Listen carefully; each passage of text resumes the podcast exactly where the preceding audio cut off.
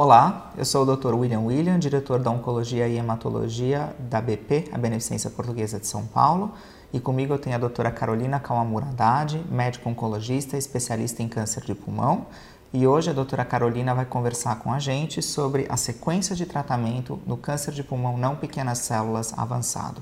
Uh, vamos discutir um pouquinho esses dados que você apresentou e tentar colocar em perspectiva então você falou da primeira linha e na primeira linha a imunoterapia aparece proeminentemente em quase todas as situações. Então quem é o paciente hoje em dia que na primeira linha não ganha imunoterapia? É só quem tem alguma contraindicação. Por exemplo, pacientes com metástase cerebral sintomas neurológicos que demandem o uso de uh, corticoide em doses altas. Esses pacientes talvez não sejam os melhores candidatos à imunoterapia. Na verdade, a imunoterapia pode até ter um efeito uh, deletério para essa população, então não estaria indicado.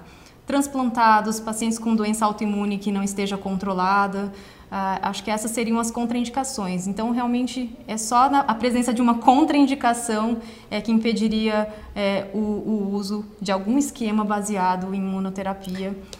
A expressão de PDL1 por si só não, não influencia em você usar ou não a imunoterapia na primeira linha. É Exatamente. Então, a gente hoje pode utilizar a combinação de quimio e imunoterapia para todos os estratos de PDL1, PDL1 negativos, é, intermediários e autoexpressores. É claro que a gente tem que avaliar também o performance do paciente, enfim, pacientes mais frágeis podem demandar um, um, um, tratamento com monoterapia, né? Então, eu mencionei o Keynote 42 na faixa de 1 a 49 e o Keynote 24 para quem tem o PDL1 acima de 50%, mas não tendo uma contraindicação é, e se o paciente não tiver um, um, volume de doença né, tão grande, eu acho que a gente pode utilizar o pembrolizumab é, isoladamente para em algumas situações. Então essa era a minha segunda pergunta, quer dizer, uh, quem é o paciente com o PDL1 maior ou igual a 50% que você vai optar por pembrolizumab isolado ou a combinação de químio mais imuno? Então quando que você opta por uma opção, quando que você volta para outra, opta por, pela outra opção no paciente com PDL1 maior ou igual a 50%? Bom, quando a gente olha para a sobrevida é, global, nós, os, ambos os estudos, tanto o Keynote 24 quanto o Keynote 189, e para histologia escamosa também o Keynote 407, o braço controle é a quimioterapia isolada. Então, eu não tenho uma comparação é, cabeça a cabeça de quimio imuno versus imuno. Né? Então, a gente tem um ganho de sobrevida global e de taxa de resposta em relação à quimioterapia convencional. Quando a gente olha para o segmento de curto prazo, esses números são muito semelhantes, tanto da quimimuno quanto da imunoterapia isoladamente para os PDL1s acima de 50%. Ah, mas talvez para aquele paciente mais frágil ou que tenha um volume de doença menor e que taxa de resposta não seja um fator decisivo, é, especialmente se ele tiver o PDL1 acima de 50%, a gente fica muito tranquilo com base nos dados do Keynote 24 de oferecer pembrolizumab como monoterapia em primeira linha. Mas se o paciente não tem nenhuma contraindicação, se a gente quer uma taxa de resposta ou até a gente ter um segmento de mais longo prazo, seria preferível ah, se fazer a combinação de químio e imunoterapia. Para quem tem um grande volume de doença, certamente as maiores taxas de resposta vêm dos, da, das combinações de químio e imunoterapia, de químio imuno ah, antiangiogênico. Então, a, a químio mais a imunoterapia ela vai se tornar muito prevalente tanto em histologia escamosa quanto em histologia não escamosa. Vamos falar um pouquinho de segunda linha agora. Uh, então, uh, para esse paciente que recebe químio mais imunoterapia na primeira linha, na segunda linha, vale o raciocínio da gente usar tudo que a gente vinha utilizando até agora? Porque todos os dados que a gente tem da segunda linha, é, em geral, foram feitos antes da era de você usar a imuno na primeira. Então, o que, que a gente pode aproveitar desses dados? Bom, a gente sabe que o uso do docetaxel seria o padrão após uma falha de platina e agora a gente tem uma platina em geral combinado com, com a imunoterapia.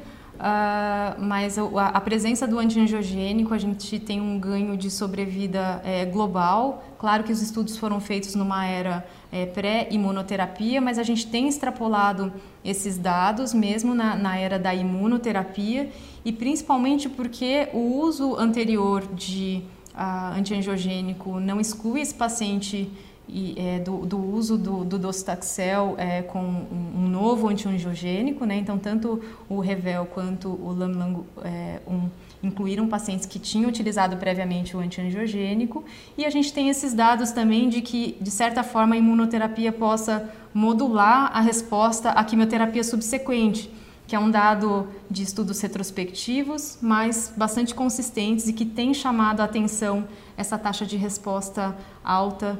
Então, é, a gente deve extrapolar esses dados para a era pós-imunoterapia e sim utilizar o docetaxel com o nintedanib. É claro que se o paciente não utilizou uma imunoterapia, eu preferiria utilizar na maior parte das vezes uma imunoterapia como monoterapia, já que nós temos vários, pelo menos quatro estudos de fase 3 é, documentando o ganho de sobrevida global da imunoterapia versus docetaxel após uma falha de platina. Então, eu preferiria utilizar é, a imunoterapia seguido de docetaxel com um dos antiangiogênicos, dependendo do, do, tipo histológico.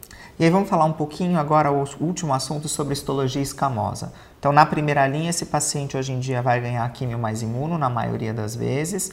Na hora que ele progride, a gente tem duas opções de tratamento hoje, ou duas estratégias de tratamento que são aprovadas e reconhecidas. Uma delas é o tratamento baseado em docetaxel, com ou sem o antiangiogênico, com ou sem o ramucirumab, e a outra é a estratégia de tratamento baseada em afatinib, um inibidor do EGFR, isso para histologia escamosa. Como que a gente faz para decidir entre um tratamento e outro? Então, ambos os tratamentos foram conduzidos de novo numa era é, também pré-imunoterapia e a gente não tem uma comparação cabeça a cabeça da quimioterapia com a, o, o, o afatinib, obviamente. Mas olhando para os dados isoladamente, né, é claro que a combinação de, com antiangiogênico leva uma taxa de resposta maior, então a gente tem quase 23% no estudo Revel, uh, e eu tenho uma taxa de resposta muito mais baixa para o afatinib. Então, se o paciente tem performance, particularmente aqui no nosso algoritmo, a gente tem preferido ir primeiro para a quimioterapia e deixar o afatinib para uma linha é, posterior. Mas é claro que isso vai depender também de características do paciente, enfim, do quão é, de quão saudável ele vai estar para receber essa linha de, de tratamento, né? já que a toxicidade da quimioterapia é considerável, é, diferentes da, da, do inibidor de, de PANHER ali, do afatinib, mas eu não tenho uma comparação cabeça a cabeça. O que eu sei é que a taxa de resposta é, isoladamente é, é maior para a quimioterapia, com, principalmente combinado com antiangiogênico. Então, o ramucirumab, o, com base no Revel, também tem um papel significativo com ganho de sobrevida global, também para histologia escamosa que a gente às vezes se esquece né, de, de pensar no antiangiogênico para a histologia escamosa. E às vezes a gente esquece de pensar do inibidor de GFR para quando eles falharem na, essa químio mais antiangiogênico na sequência para a histologia escamosa. Então tá bom, muito obrigado, Carol, pela apresentação e pela discussão. Obrigada.